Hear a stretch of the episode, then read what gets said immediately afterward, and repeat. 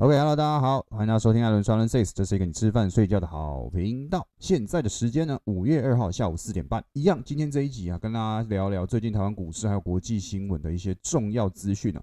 本周呢是非常多的资讯呢，需要跟大家好好的报告，然后还要跟大家讲下周的行情可能会怎么样。首先呢，先关心一下疫情哦。我们先讲台湾本土，台湾本土疫情呢是又更严重了。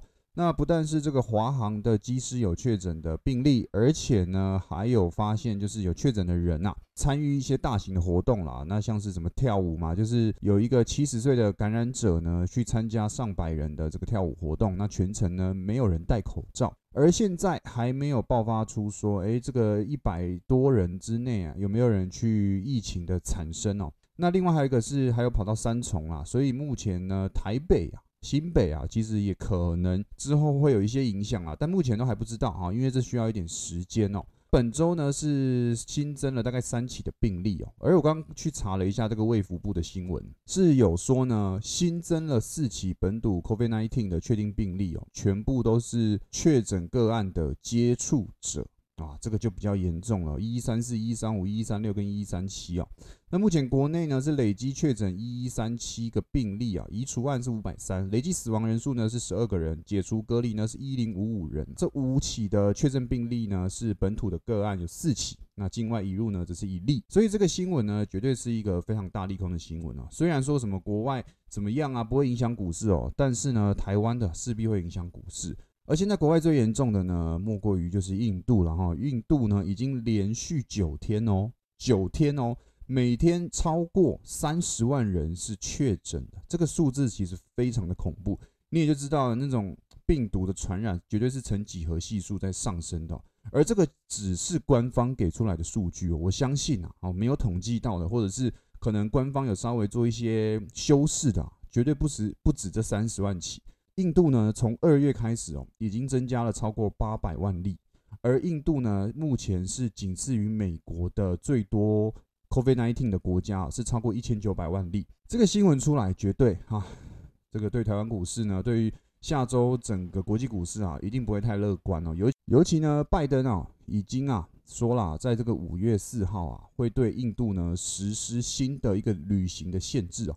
禁止多数非美国公民入境美国。像这个消息一出来呢，其实在周五的时候，因为台湾休息嘛，五一劳动节，在周五的时候呢，美国盘已经率先反应收黑了。而跌幅最重的呢，就是费半啊，费半跌幅超过两趴，而且呢是跌破前一个前低哦哦，所以你要去注意啊。我们依照系数线型来说啊，如果新低呢是低于前低的，那就表示可能后续还有一波跌幅会出现。那当然，对于台湾股市来说就非常不妙了嘛，对不对？为什么？因为呢，啊，我们台积电 ADR 啊，就是我们最大的这个全资股啊，在美国也有上市，然后也在费半有上市。那这两天的跌幅呢，其实也不小哈，大概三四五趴左右。我记得两天都收收跌啊，累计应该有三趴以上啊，这个应该是没问题的。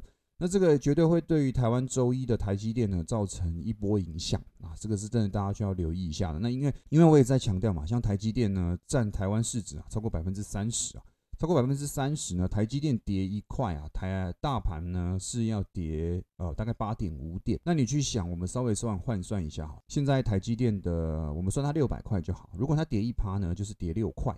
那跌六块呢？对于台湾股市的影响就是六乘以八点五嘛。那我们把这个五去掉，好了，八六四十八，少说也有个五十点的跌幅哦。如果台积电啊，那周一开盘啊，跌个两趴好了，啊，跌个两趴到三趴，我们算两趴。那两趴呢？我们台积电现在六百块，那两趴大概就是十二块嘛。所以十二块呢，去乘以八点五。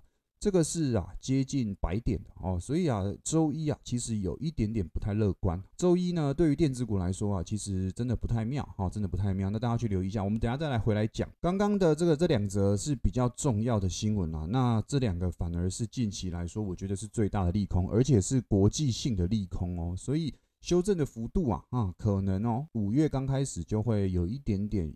受影响。那至于技术线型来说，我们等一下再做讨论。好，这个是疫情的部分。再来呢，就是这个铜价。那铜价呢，是在十年来哦突破，首度突破一万美元哦。首度在这个周四的时候，二十九号盘中是突破了每公吨一万美元，是二零一一年以来首次。距离同一年创造历史高点呢，已经不太。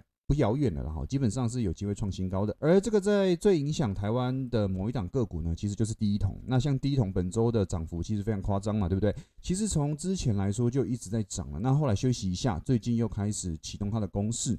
而第一桶能不能再进场啊？我相信很多人会有这个疑问。就我所知呢，第一桶啊是有主力已经稍微去做一个获利了结了。那能不能买？这个只要同价效应还在啊，它的股价呢势必一定会在受影响去拉升。不过短期内可能要稍微受一些修正啊。你看周四的时候呢，钢铁股是大涨哦，可是第一桶呢却在平盘之下，那边那边跌个一两趴一两趴那边来回啊。所以就表示啊，第一桶呢，短线上啊，一定是势必要受一些影响的。那后续能不能接？我觉得回落啦，找一些买点，这个还是没有问题的。好，这个是可以去留意一下的。好，这个是铜价原物料的部分。本周呢，还有两联，好，两联呢去公布了它的财报，就是联发科跟联电。那联发科的这个获利啊，真的是爆棚。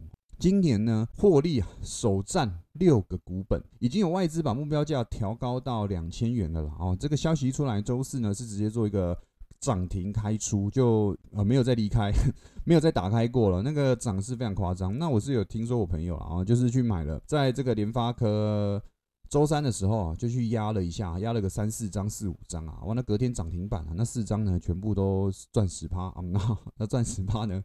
大概就赚了四五十万嘛，对不对？因为一张呢，之前大概一千多块嘛，所以就获利四五十万。那我不知道有没有出啦，不过反正这个联发科啊，绝对是电子股啊，近期撑盘要角。那个台积电没人玩的时候啊，就联发科啊，顺势破千哦，而且周四的时候是破了一千一哦，这个数字很夸张。那外资目标是上看两千了啦，当然这个是有基本面在支撑的，会不会到两千不知道。不过呢，它的上涨、它的涨停呢，绝对不只是资金效应，绝对是它的基本面够好才有这样子的一个表现。那相较于联发科呢，联电啊，那个就有点可惜了啦哈。在上周五呢，四趴的涨幅呢，在周一啊，那是来到了八点多趴啊，所以呢，它。光是上周五跟本周一呢，涨幅就超过十二趴。不过之后啊，就开始做一个修正。那技术线型来说呢，它是有创新高的，好创了前一波的高点。可是呢，周三、周四啊，这个跌幅呢，加加零零总总也有大概十趴左右啊，那已经补补完了，然后已经补完了周一的缺口。所以呢，联电啊，在近期呢，可能还是会有修正的空间，尤其是。周四、周五啊，联电 ADR 呢修正的幅度也不小，大概也有五趴左右，呃，接近五趴。对于周一的联电来说呢，势必又造成一股卖压，尤其像投信啊、外资啊，其实都在卖。不过啊，虽然有卖压，但是它的技术线型呢，诶，只要没有被破坏掉啊，你看就是涨多遇一个修正嘛。那只要这个线型没有被破坏掉呢，后续都还有机会上的，而且它基本面很好。那也有外资呢是看高价，看到七十七十块左右了，有法人目标是七十块啊。那现在修正到五十四、五十五块哈，呃，没有，现在五十七块左右。那如果又回到了前低，呃，五十四块、五十三块那附近啊，我个人觉得五十块附近啊有一个大支撑啊，所以你可以去留意一下，也许那边可不可以去找一个介入点，这个是大家可以自己去留意的。那联电的基本面绝对是好。好，那么另外呢，除了这个两个新闻之外呢，台湾一个重点新闻呢，就是这个三月的制造业景气灯号再亮黄红灯。那亮红灯的产业呢，比重高达两成。啊，这个景气讯号循环循环灯哦，有个难念，不知道大家有没有听过哈？如果学经济、学财经的，应该都有听过。那已经连续。都是冒亮黄灯的啦，哈，就是有点景气过热的意思。这个就是一个基本面的反应哦。基本面跟股市呢，基本上啊，你有听过那个遛狗理论嘛，对不对？股市会先走，那可能会上上下下的走，之后景气会慢慢反映出来。那现在呢，股市有没有走一段？有。基本面有没有变好？有。所以呢，你看景气这个循环灯呢，已经有一点过热的迹象了。那这会不会是一个警讯呢？我反而觉得大家可以去思考一下，因为它上也上不去了。接下来会更好吗？呃，这个大家可能可以去留意，应该最好就是一直连续亮红灯嘛，就大不了给你连续亮一年的红灯嘛，有没有可能？当然有可能，只不过啊，亮红灯就是一个讯号，就是代表啊，这个景气呢已经可能呃膨胀到了一个比较相对应高点的位置哦。后续会怎么样啊？反而就是啊，可能修正的机会大于呃继续上升的机会了。当然，我不是说之后要大跌了。好，那么这个是台湾的新闻，再来呢是国际呢也有一个重要的新闻啊，就是 Fed 美国联储会呢 Fed 在这个台北时间周四二十九号公布了四月的货币政策决议啊，目前来说看起来哈也是符合预期的，就是呢每个月呢至少会购买一千两百亿美元的债券哦，这是正常的就没有改变哈。之前一直有在说嘛，就是 Fed 哎会不会觉得通膨太严重要缩表啊什么的，目前来说还没有这个迹象。不过通膨是不是实际真的越来越明显？我相信大家应该是有稍微感觉到了，房价在涨啊，那一些生活用品也在涨。而鲍尔呢，在上周有说到啊，这个通膨大概又维持在一趴到两趴，费的绝对不会让通膨率呢高到两趴以上。这个发言出现之后呢，就被很多人打脸了，说美国通膨呢，明年啊，或者是今年年底啊，至少三到四趴啦，不可能两趴而已。而如果要限制在两趴之内呢，那这个。量化宽松啊，这些政策呢会不会面临哦停止释放把钱流出来这个决策？如果这个决策真的出现了，我们先不要说什么，就是我们先不要说什么把钱收回去政府啦，就是也不要说什么升息啦。先说他如果不继续购买这一千两百亿美元的债券啊，这对于整个美国股市来说，势必就会受到一个比较明显的影响。这也是大家每联总会说要公布这个货币决策的时候，大家都应该要去注意这个新闻。那么另外还有一个比较大的可能利空啊，就是拜登说要克富人税。那虽然现在看起来还好哦，虽然现在看起来还好，但不知道哦，不知道后面会怎么样哦。这几个利空新闻呢，大家一定要去稍微去注意一下的，好不好？好，那么接下来继续讲啊，我先继续延伸刚第一个主题，就是印度疫情的全面失控。呃，印度大家都知道，应该就是什么，就是一个棉花的大产的国家嘛，对不对？既然这个印度呢，受疫情感染的人变多啊，势必要实施一些隔离啊，或者是一些政策嘛，对不对？去降低、去压制那个可能感染的人数，他们的产业就会受一些影响。而这个棉花最大宗的国家，如果不生产棉花了，当然相对应其他国家的可能这个棉花纺织啊，就会受一波影响啊。像是这个我们台湾啊，我们就拿台湾来举例好了，像是我们最大的。棉纱厂南纺一四四零呢产能满载，那接单呢是已经到第二季底了。再来呢，大东啊一四四一，还有东河一四一四的这两档是低价的棉纺厂啊，周三呢都有攻上涨停过了哈，所以这个大家可以去留意一下哦。再来呢，还有这个台厂成衣啊，鸿儒一四七六，巨阳一四七七，冠星 KY 四四三九，接单呢都已经到了今年年底了啊，这个啊大家可以去想一下好不好？呃，棉花就会影响纺织，纺织如果受影响，就会用什么？就会用这个比较。科学的方式嘛，就是化纤，人为的纤维啊，这就会受影响了，好不好？那像是远东新一四零二、东联一七一零、中纤一七一八、中石化一三一四，哎，这个股价大家都可以去留意一下。再来呢，尼龙，好，尼龙利的利鹏一四四七、吉盛一四五五，还有新鲜一样新鲜哈。再来呢，加公司利利一四四四、联发一四五九，这些纺织上游原物料厂呢，股价一定都会动起来，已经动起来了。那看后续还没有涨幅可以。期待，只要一这印度疫情，呃，没有办法做一个比较稍缓的动作呢，我们台湾股市、台湾我们台湾的这个棉花厂啊，跟成衣厂啊，绝对是呢，还有这个化工厂啊，绝对是会受惠的，大家可以去留意一下的，好不好？再来啊，还有呃，就是那个台剧了哈，再来台剧啊，台剧在周四的时候也是被一路买到涨停板嘛，对不对？那华夏呢也是有受惠。这些呢，大家都可以去留意一下的哦。还有这个合同一七一四，还有连城一三一三，这些股票呢，大家都可以去留意，绝对都是这一波疫，绝对都是这一波印度爆发疫情之后的受惠股。那当然，这个属于算是比较灾难财了。不过，呃，像运输股就是最大的灾难财。那也不能说灾难财，就是因为疫情的关系而引发的一些相关的。获利机会啊，那这个大家可以去留意，这个钱要不要赚啊？那这个就见仁见智啦。我是觉得有赚钱机会就该把握了。我没有很对于金钱来说，就是那种有人说钱要赚正财嘛，那你都已经投入股市就已经是偏财了，那当然就是找获利机会高的东西啊，对不对？所以赚钱的道德，我觉得。见仁见智，好不好？见仁见智。再来呢，还有铜价哈，铜价的这个上涨呢，也导致了关于电器电缆的上涨，因为他们的制作的电器电缆里面呢是有一个铜材料的哈，那铜材料上涨呢，他们的东西，他们的他们的卖的东西，最后啊也会反映在消费者的身上啊，所以像华兴啊、华兴集团啊这些啊股票呢，本周整个电器电缆大涨。超过两成哦，二十二趴是非常夸张的幅度，而且你要注意哦，是本周只有四天交易日哦，它四天呢涨了二十二趴，那基本上每天都是五趴以上在涨了，哦，这个是非常夸张一个数字。那后面还没有机会，一样啊，一样跟大家讲的是，铜价只要一路向上涨啊，这一些因为原物料短缺而导致股价的上升啊，只要这些因素都还在，后面绝对都还有。所谓的上涨的空间，OK，这是大家可以去留意的。好，那么以上呢就是我今天想跟大家分享的一些新闻啊。那我们讲回到台湾股市的状况，我刚刚讲到，整个台湾股市呢，下周绝对是稍微比较偏空思考的啦啊。那也原因也是跟大家讲了嘛，因为疫情的关系，不管是国际的疫情啊，或者台湾疫情都有加剧的状况。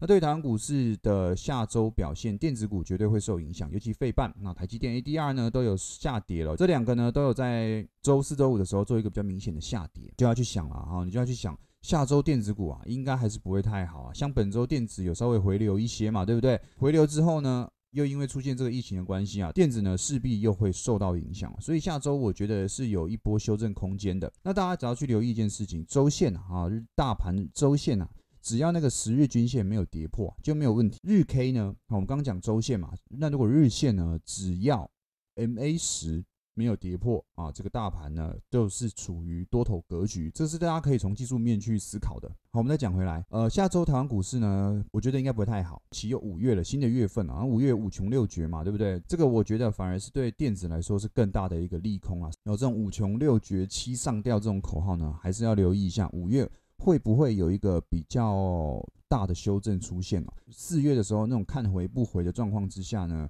势必会反映在后面的时间啊，这个是大家真的是需要去留意一下的。那么相对应电子来说呢，船产啊就真的又比较稳定一点了哈。为什么？因为呢，你像钢铁有基础建设，还有中国的碳中和的助力。那像是这个运输，那散装货柜又因为疫情的关系哦，是持续受惠中。你看那个货柜一柜哦，那之前我听别人说啊，就八万，大概可以八万买一整柜。现在啊，跑到三十几万才能买一整柜，而且三十几万你还不一定买得到。你看它多缺，对不对？再来呢，就是刚才讲到嘛，因为疫情，因为印度疫情加剧的关系哦，所以呢，像棉花、纺织这一些呢，是绝对会受惠的。那另外还有像是我刚刚讲化工哦，那以上那些个股呢，下周绝对表现都一定还不错。为什么？因为印度的疫情持续加剧中。再来呢，铜价的上涨带动电器电缆整个的上升哦，所以呢，你看随便讲一讲啊。都是什么股票？都是所谓的传产股，所以下周会面临一波修正之下呢，我认为传产要么不跌，要么跌幅呢一定比电子来的轻。在修正的期间，还有哪一些股票可以去获利？那我以上刚讲的这些呢，都是有一定的因素啊去支撑他们的股价。只要这个因素呢一直都在，那股价就算休息完之后啊，应该还是要有上涨的空间。除非面临啊全球系统性的大风险，引发全球股市的崩盘，那就不一样了，因为那是整个资金全部出逃。所以我们应该要去思考的是啊，既然我们已经先入为主的观念就是说下周电子可能不会太好哦，对不对？既然船厂我们也刚刚有讲到嘛，都会有一些利多的因素啊，上涨的一些因素去支撑它的股价，那是不是就可以去从这些股票啊，从这些族群？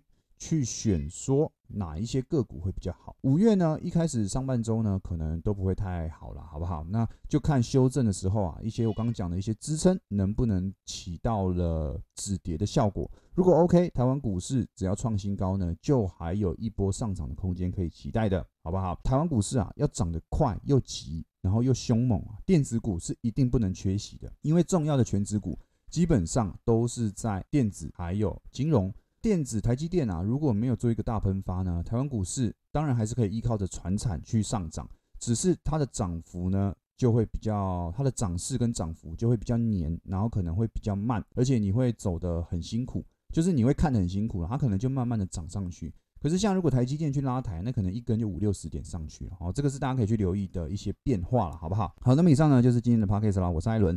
如果你对我的 podcast 有兴趣的，记得帮我到 Apple Podcast 那边呢去帮我留言，然后去追踪我一下，给我个五颗星，好不好？那我们就下一集见啦，谢谢大家，拜拜。我去处理猫了。